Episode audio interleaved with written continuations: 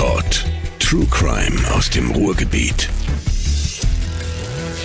Wir sind zurück aus der kleinen Sommerpause hier bei Mord im Pott. Sorry, falls ich so ein bisschen verschnupft klinge, aber irgendwie hat mich die Sommergrippe erwischt. Außerdem bin ich auch in einem anderen Aufnahmeraum hier heute, deswegen klingt es vielleicht ein bisschen anders. Ich hoffe, ihr könnt mir das verzeihen. Ja, ab jetzt gibt's wieder jeden Monat für euch eine neue Folge und damit neues True Crime Futter hier bei Mord im Pott. Wir haben uns ja so eine kleine Pause gegönnt, haben die Sommerferien genutzt, um weitere spannende Fälle für euch zu recherchieren. Ja, und jetzt sind wir eben wieder da. Ihr bekommt jetzt also wie gewohnt einmal im Monat eine neue Folge. Diesmal bin ich wieder für euch am Start. Wer mich vielleicht noch nicht kennt oder falls das auch die erste Folge sein sollte, die ihr hier bei Mord im Pod hört. Ich bin Jacqueline Schlüsener, ich bin Radiomoderatorin und mache den Podcast hier zusammen mit meinen beiden Kolleginnen Selina Stolze und Selina Wilson. Ja, und der Fall, den ich euch heute mitgebracht habe, der ist wirklich unfassbar komplex. Also, der hat mich nicht nur mehrfach mit dem Kopf schütteln lassen, sondern der hat auch so viele Facetten und Varianten, durch die sich das Gericht da erstmal durcharbeiten musste, dass der Prozess deswegen auch wirklich einige Verhandlungstage in Anspruch genommen hat. Ich habe euch den Fall in dieser Folge auf das Wesentliche heruntergebrochen. Leider würde es die Folge wirklich komplett sprengen, wenn ich noch weiter in die Tiefe gehe. Das nur so für euch zur Einordnung und zur Erklärung. Ich habe es wirklich so verständlich wie möglich gemacht und hoffe, dass ihr trotzdem gut dem Fall folgen könnt. Ja, trotzdem versuche ich euch eben auch so viele Einblicke wie möglich zu geben. Der Fall, der ist auch noch gar nicht so unfassbar alt. Passiert ist der Mord nämlich 2010 und ab Juni 2011 wurde er dann am Landgericht in Dortmund verhandelt. Ganz kurz zur Erklärung zum Urteil noch. Ihr wisst ja, wir bekommen als Journalisten ein Urteil zu einem Fall immer in der geschwärzten Version. Das bedeutet, Namen, Anschriften oder auch Ortsangaben, die sind entfremdet. Dafür stehen dann zum Beispiel Buchstaben oder einfach nur ein X im Urteil. Ja, und damit ich hier für euch aber in der Folge jetzt nicht ständig irgendwie über Opfer und Täter sprechen muss oder irgendwie nur Buchstaben benutze, habe ich die Namen der Betroffenen teilweise geändert. Jetzt kommt's aber. Einige Angaben, die entsprechen tatsächlich der Wirklichkeit, der Wahrheit, sind also nicht ausgedacht. Denn zum Beispiel der Name des Opfers wurde in der Presse bereits veröffentlicht. Daher habe ich hier dann auch den echten Namen verwendet. Auch einige Ortsangaben entsprechen durchaus der Realität. Das schon mal für den Hinterkopf für euch. Ich werde euch aber auf jeden Fall in der Folge immer wieder darauf hinweisen, wenn der Name zum Beispiel geändert wurde. Noch ein letzter Hinweis zu der Folge. Wie unser Podcast generell sind diese Folgen natürlich nichts für Kinderohren. Ganz wichtig, sollten die noch irgendwo bei euch sein, dann hört euch den Podcast vielleicht lieber zu einem anderen Zeitpunkt an. Außerdem wird in dieser Folge, wird es auch Schilderungen geben von Gewalt, Außerdem behandeln wir auch das Thema Tierliebe und Gewalt an Tieren hier in dieser Folge. Solltet ihr darauf irgendwie sensibel reagieren, dann skippt die Folge vielleicht einfach und hört euch gerne eine andere Folge von uns an. So, jetzt aber genug der Formalitäten. Lasst uns starten. Rein geht's in den Fall Mord im Pferdestall. Als erstes möchte ich euch die Angeklagte so ein bisschen näher vorstellen. Ich nenne sie hier in unserem Fall Maria. Ja, wer ist Maria eigentlich? Sie ist 28 Jahre alt zum Zeitpunkt der Verhandlung und geboren ist Maria in Polen. Und mit fünf Jahren ist ihre Familie nach Deutschland gekommen. Sie hat einen älteren Bruder, ihr Vater ist Mechaniker, ihre Mutter ist Buchhalterin. Ja, und die Familienverhältnisse, die werden wirklich als sehr geordnet beschrieben. Grund dafür, dass Marias Eltern damals überhaupt nach Deutschland gekommen sind, war einfach, sie wollten ein besseres Leben. Für sich selbst und natürlich auch für die Kinder. Mutter und Vater, die waren wirklich fleißig, tüchtig, äh, leistungsbestrebend, pflichterfüllend und wollten auch eine gute soziale Anpassung. Das war den beiden einfach besonders wichtig. Während Warmherzigkeit und auch die emotionale Nähe, die Zuwendung und die Geborgenheit, so ein familiärer, liebevoller Austausch und vertrauensvolle Offenheit, die waren leider nicht so sehr vorhanden in der Familie. Ja, und gerade in der ersten Zeit war es auch ziemlich schwer für die Familie hier in Deutschland. Der Vater, der hat zum Beispiel nur Aushilfsjobs gefunden Und die Familie konnte sich erst auch nicht so richtig einfinden. Da Maria in der Familie generell eben nicht viel Liebe und auch Zuneigung erfahren hat, hat Maria sich diese Liebe oft bei Tieren gesucht. Und deswegen ist schon früh eine gewisse Liebe zu Tieren bei ihr entstanden. Denn die konnten sie einfach weniger enttäuschen als die Menschen. Das Verhältnis zwischen Maria und ihrem Bruder war ebenfalls ziemlich schwierig, denn auch zwischen ihnen herrschte immer so ein Konkurrenzverhalten. Maria hat dann im Kindergarten auch ziemlich schnell Deutsch gelernt und später hat sie dann auf der weiterführenden Schule allerdings ziemliche Probleme gehabt, überhaupt Freunde zu finden. Sie war ein bisschen pummeliger, tja, und das hat sie dann leider, leider zur Außenseiterin gemacht. 2004 hat Maria dann ihr Abitur an einer Gesamtschule gemacht. Und durch den Druck ihrer Eltern hat Maria auch schon früh eine Essstörung entwickelt. Und das ging sogar so weit, dass sie hinterher eine Bulimie hatte und auch Zwangshandlungen entwickelt hat. Also zum Beispiel musste sie zwangszählen und später hat sich dieser Zwang dann auch in Form von Aufräumen oder Putzhandlungen gezeigt. Ja, und unter diesen Zwängen leidet Maria auch heute noch. Und mit heute ist natürlich der Tag der Verhandlung gemeint. Mit diesen Zwangshandlungen hat Maria sich schon als Kind eigentlich so eine äußere Ordnung geschafft, um ihre Ängste und Unsicherheiten irgendwie zu verdrängen und sich ihre Welt selbst zu ordnen und ja auch so ein bisschen Sicherheit zu gewinnen. Und durch das Vorleben ihrer Eltern hat Maria auch schon früh Emotionen nicht wirklich nach außen gezeigt. Also sie hat sich immer schon ziemlich zurückgenommen, war ziemlich in sich gekehrt. Laut Urteil hatte Maria auch bis zur Tat keine engeren Beziehungen, weder eine enge Freundin oder einen engen Freund noch einen Partner. Das Verhältnis zwischen ihr und ihren Eltern, ja, das könnte man so ein bisschen als Hassliebe bezeichnen vielleicht. Und es ging sogar so weit, dass sie wohl mal Gedanken hatte, ihre eigene Mutter umbringen zu wollen. In der Verhandlung hat sie es dann so geschildert, sie wollte ein Messer nehmen und auf die Mutter einstechen. Und dieses Motiv wird euch hinterher mit Sicherheit auch noch bekannt vorkommen. Ja, auch nachdem Maria dann mit der Schule fertig war, ist ihr nicht wirklich gelungen, sich so gegen die Eltern durchzusetzen. Sie wollte zum Beispiel immer einen Beruf mit Tieren ergreifen. Ihre Eltern wollten das aber nicht so richtig und deswegen hat sie letzten Endes dann Jura studiert, also was völlig anderes. Seit sie 13 Jahre alt war, hat sie Reitstunden genommen weil sie eben so fasziniert von Tieren generell war und besonders Pferde haben sie eben einfach angesprochen. Die Reitstunden hat sie sich damals selbst finanziert, denn für gute Noten gab es von den Eltern immer Geld. Ja, und dieses Geld hat Maria dann eben in die Reitstunden gesteckt. Das Jurastudium lief für Maria auch überhaupt nicht gut, das kann man mal so festhalten. Sie hat Prüfungen nicht wirklich bestanden und hat teilweise auch gar nicht an den Vorlesungen teilgenommen, weil es sie auch schlicht und ergreifend einfach nicht interessiert hat. Vor ihren Eltern und auch vor Freunden hat sie allerdings das Leben einer Jurastudentin einfach weitergeführt. Erst nach ihrer Festnahme ist rausgekommen, dass Maria das Studium überhaupt nicht ernst genommen hat und dementsprechend auch überhaupt nicht beendet hat. Ich fasse das jetzt noch mal ganz kurz für euch zusammen.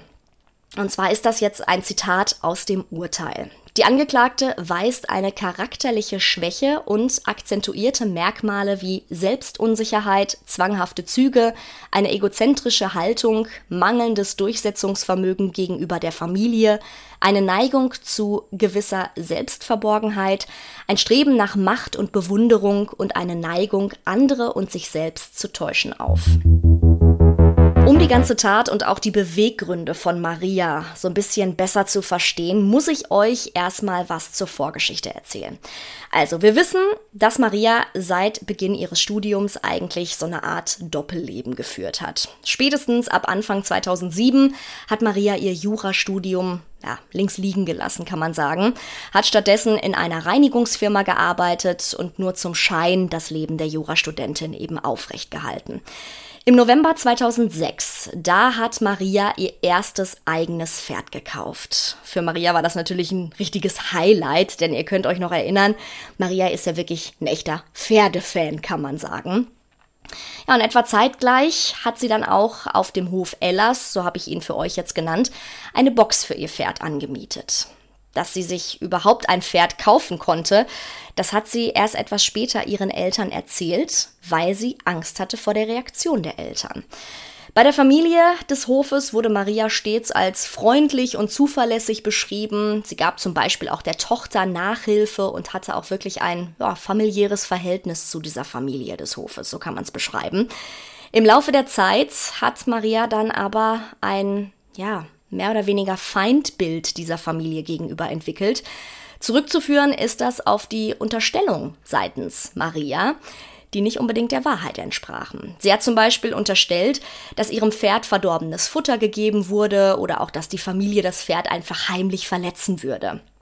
Maria hat diese Lügen immer weiter ausgebaut. Sie hat zum Beispiel dann ihrer Reitlehrerin auch erzählt, dass sie eine Kamera in der Box ihres Pferdes aufgestellt habe, um die Misshandlungen zu filmen. Natürlich hat es eine solche Kamera aber nie gegeben. 2009 hat Maria dann eine neue Möglichkeit gesucht, ihr Pferd irgendwo unterzustellen. Tatsächlich war es aber so, dass Maria in finanzielle Schwierigkeiten gekommen war und sich deswegen den Platz auf diesem Hof einfach nicht mehr leisten konnte.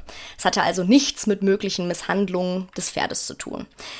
Ihr erinnert euch jetzt noch, zu diesem Zeitpunkt war sie ja noch an der Uni eingeschrieben, hat ihr Studium aber schon lange nicht mehr wirklich verfolgt. Nach außen sah es aber eben immer noch so aus, als ob sie regelmäßig morgens aus dem Haus gegangen ist, um zur Uni zu gehen. Ja, stattdessen ist sie aber zu der Gebäudereinigungsfirma gegangen, um dort zu arbeiten.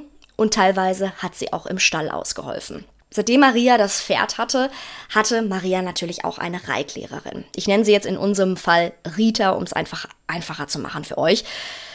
Ja, die beiden kann man als am ehesten vielleicht als gute Freundin bezeichnen, denn durch Rita hat Maria zum ersten Mal sowas wie Zuneigung und Freundlichkeit erfahren. Und mit der Reitlehrerin und ihrer Familie hatte sie auch stets ein gutes Verhältnis, bis zu ihrer Verurteilung.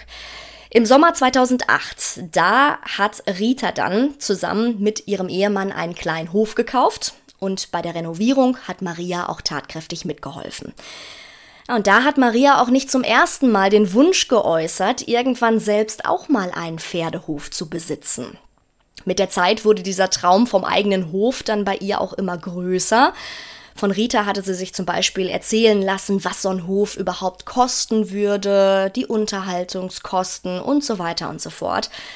Und obwohl sie mittlerweile wirklich hoch verschuldet war und absolut nicht über das Geld verfügte, kaufte sie dann im Juli 2010 ein weiteres Pferd. Bei diesem Kauf ist Maria dann auch zum ersten Mal in Verbindung mit dem späteren Opfer getreten. Bei dem Verkauf eines Fohlens erzählte sie dann sogar davon, dass sie sich bald einen Bauernhof kaufen wollte, um ihre Pferde dort eben unterzustellen. Und hier vermutet das Gericht, dass es da schon der Hof des Opfers sein könnte, von dem sie damals gesprochen hat. Wie gesagt, wir befinden uns aktuell im Juli 2010. Maria war natürlich überhaupt nicht in der Lage, finanziell einen solchen Hof überhaupt nur ansatzweise zu stemmen. Das habe ich euch ja gerade schon gesagt. Sie hatte mehrere Studienkredite laufen und durch ihre ganzen Aushilfstätigkeiten hatte sie auch nicht gerade viel Geld im Monat zur Verfügung. Ja, und auch ihre Eltern hatten ziemliche Geldsorgen. An den Kauf eines eigenen Hofes war also bei weitem wirklich nicht zu denken. Kommen wir zum späteren Opfer. Elsbeth B. Elsbeth wurde 1945 geboren. Zur Tatzeit ist sie also 65 Jahre alt. Und sie hat Maria im Mai 2010 kennengelernt. Wie genau ist nicht direkt bekannt, aber vermutlich hatte Maria den Hof von Elsbeth immer wieder besucht und so das spätere Opfer ja sozusagen auskundschaftet, unter dem Vorwand einen Stellplatz eben für ihre Pferde finden zu wollen. Elsbeth hatte nach dem Tod ihres Bruders den Hof übernommen. Und damit ihr euch diesen Hof so ein bisschen vorstellen könnt, beschreibe ich ihn euch mal kurz.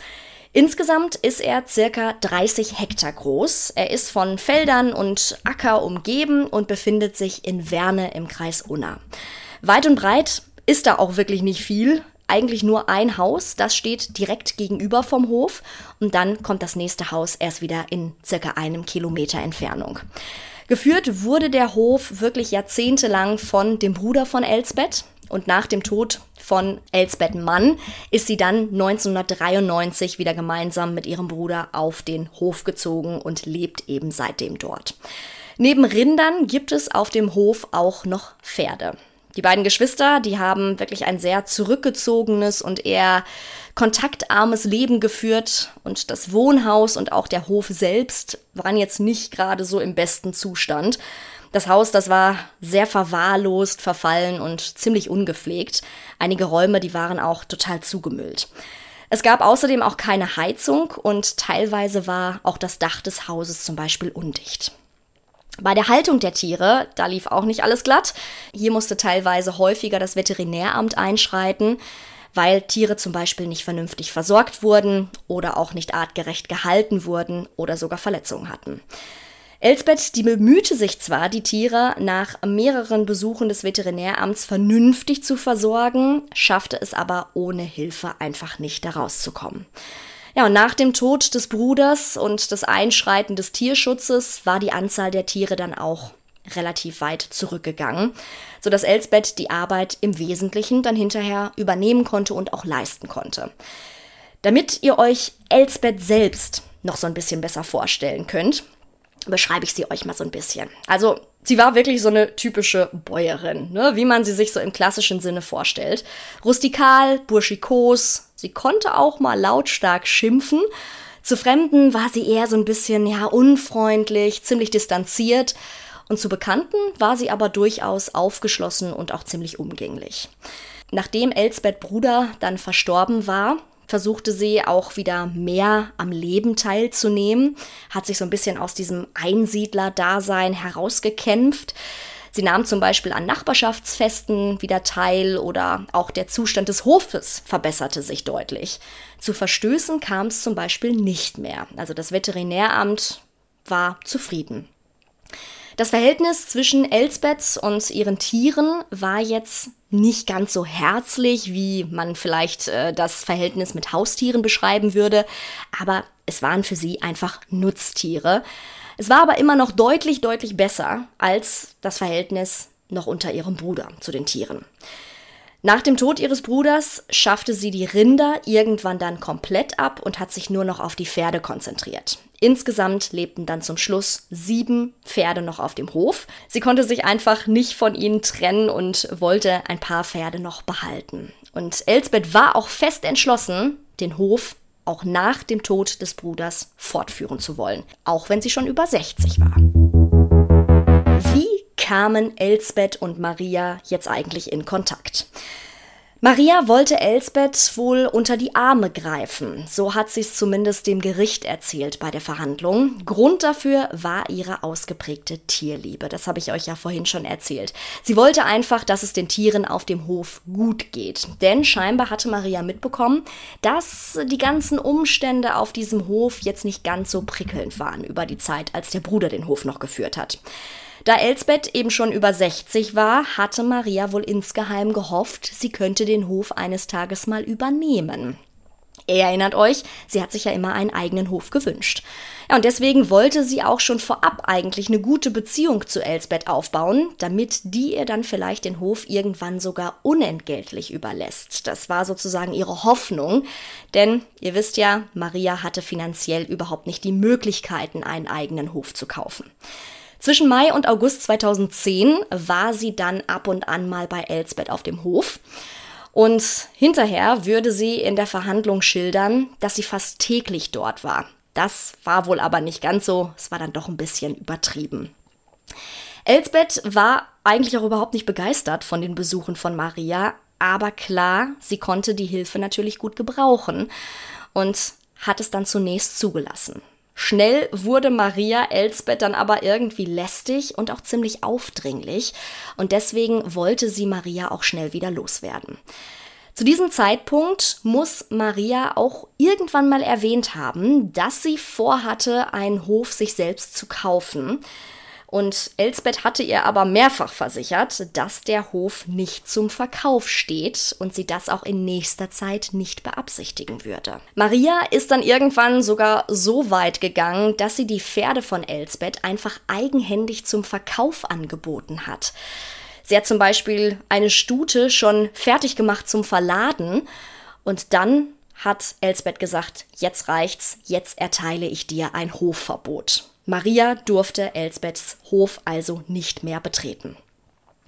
Sie schien aber davon irgendwie nicht so richtig beeindruckt zu sein und immer noch in ihrer eigenen kleinen Traumwelt zu leben.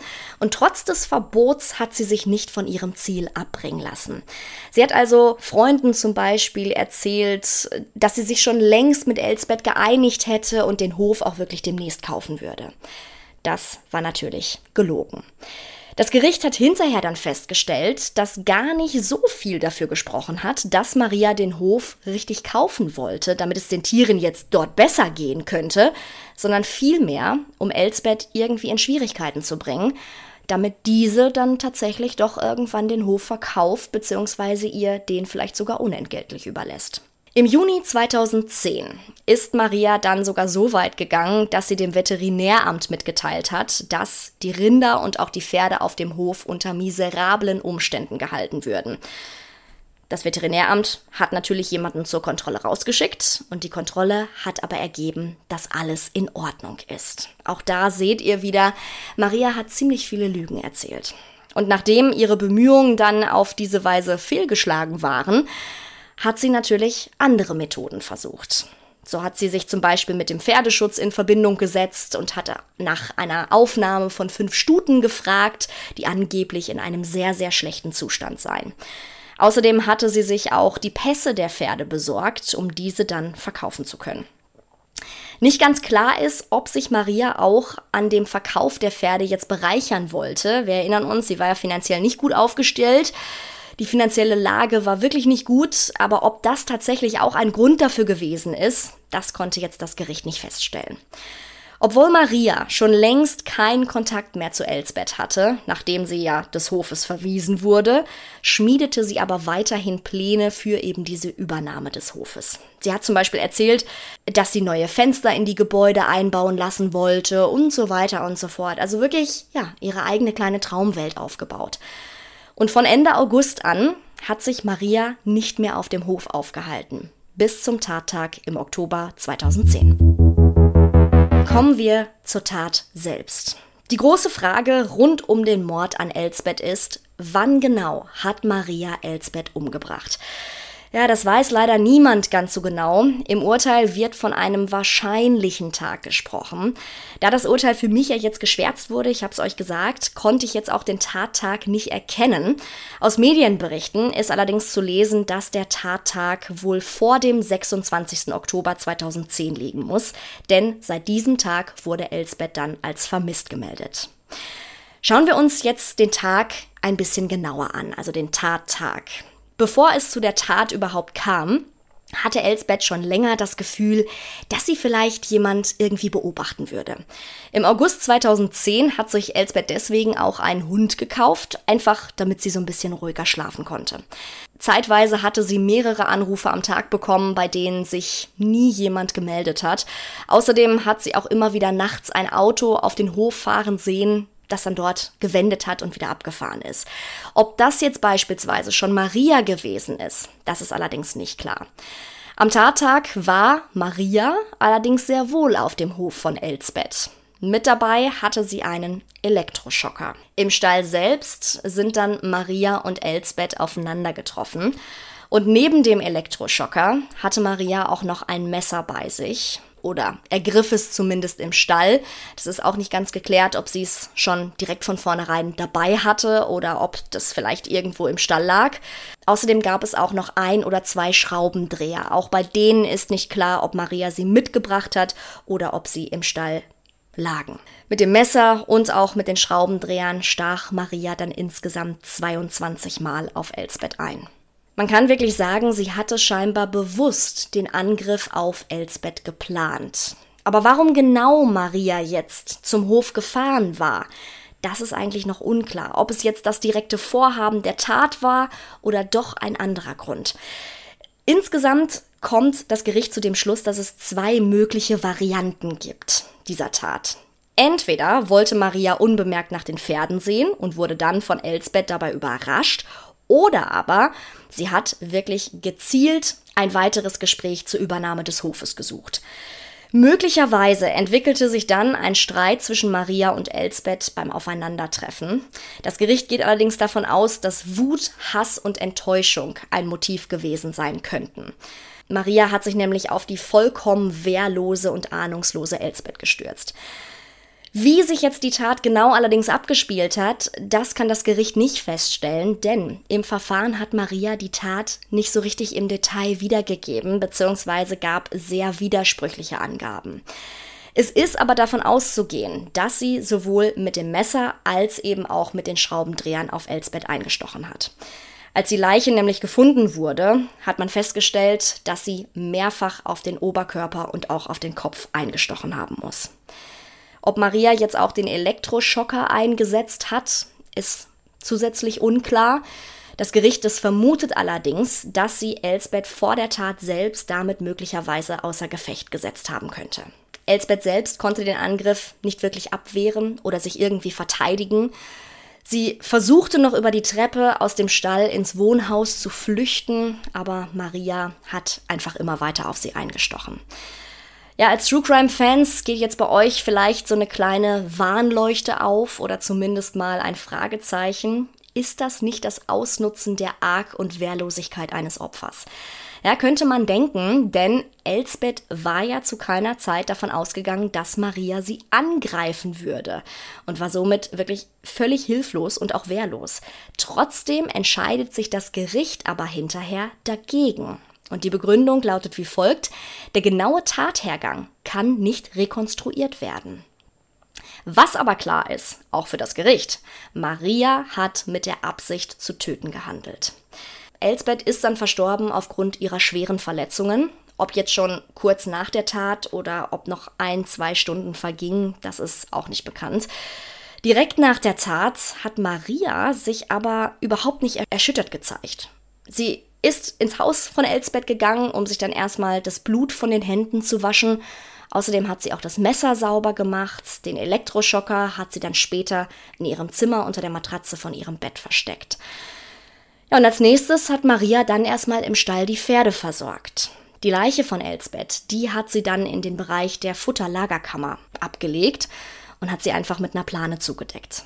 Außerdem hat sie auch noch Bretter und eine Holzpalette vor die Tür gestellt, sodass wirklich niemand direkt reinkommen konnte.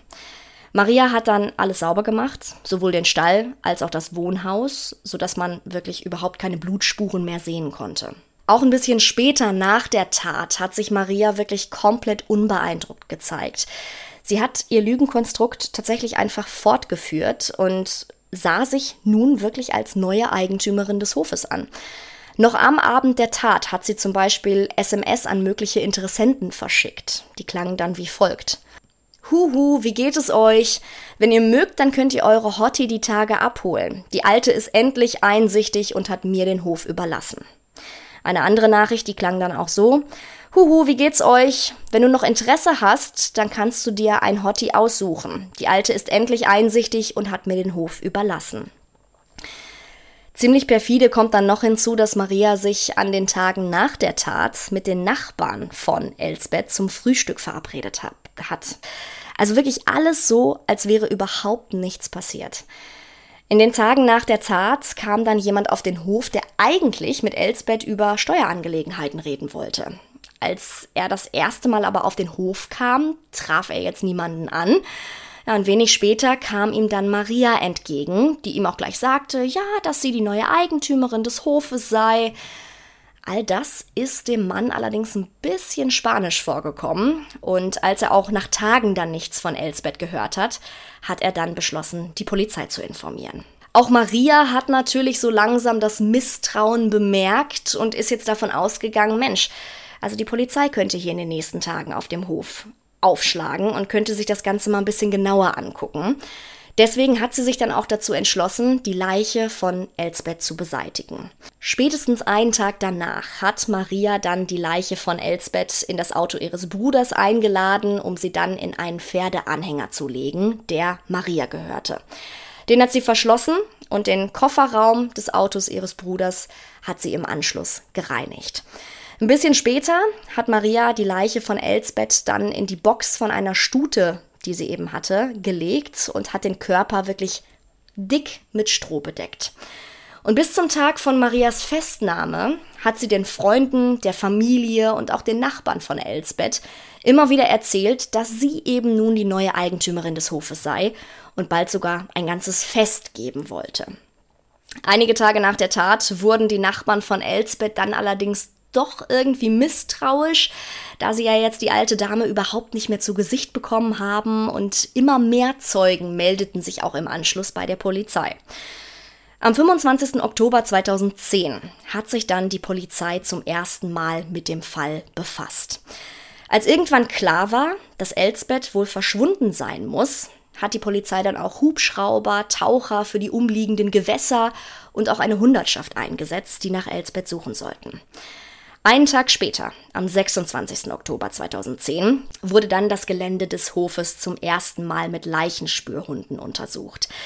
Der Stall, in dem der Mord allerdings passiert ist, der wurde nicht abgesucht. Ebenso wenig wie die Kammer, in der Maria ja die Leiche von Elsbeth als erstes abgelegt hatte.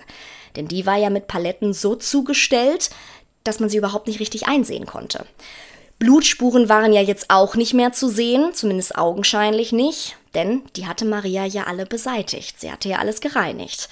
Und mit Einbruch der Dunkelheit wurde die Suche nach Elsbeth dann am 26. Oktober erstmal abgebrochen.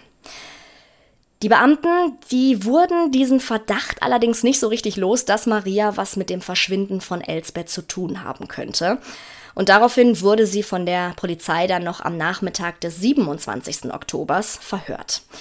Maria hat sich allerdings weiterhin nichts anmerken lassen und hat den Beamten gesagt, dass sie nicht wisse, ob Elsbeth schon irgendwann mal mehrere Tage nicht auf dem Hof gewesen sei. Ja, nachdem sich der Verdacht dann gegen Maria in vielen Gesprächen immer mehr erhärtet hat, wurde sie dann am 28. Oktober 2010 festgenommen. An dem Tag hat man dann auch die Leiche von Elsbeth in dem Pferdeanhänger sowie den Elektroschocker und auch das Messer gefunden. Maria hatte bei ihrer Vernehmung nämlich die Tat gestanden. Später schilderte sie die Tat sowie ihre Vorgeschichte dem Gericht in einem Brief. Euch jetzt daraus vorzulesen, das würde ich jetzt, glaube ich, hier den Rahmen der Folge sprengen. Aber ähnlich wie auch zuvor hat Maria in diesem Brief ihre Sicht des Geschehens geschildert. Und wie schon zum Anfang der Folge erwähnt, geht das Gericht von wirklich vielen, vielen Übertreibungen aus und auch von vielen Unwahrheiten. Um euch nur ein Beispiel aus diesem Brief zu geben, weil ich euch den wirklich nicht komplett vorenthalten möchte. Maria beschreibt in dem Brief zum Beispiel sehr, sehr eingehend, wie schlecht es den Tieren zum Zeitpunkt ihres Eintreffens auf dem Hof ge gegangen ist. Durch Gutachter weiß das Gericht allerdings, dass diese Aussagen eben nicht der Wahrheit entsprechen können. Und zum Abschluss des Briefes schreibt Maria, ich zitiere da jetzt aus dem Urteil, ich kann immer wieder nur betonen, dass mir all das Geschehene aus tiefster Seele leid tut und ich letztendlich nur hoffen kann, dass die betroffene Familie irgendwann über deren schrecklichen Verlust hinwegkommt.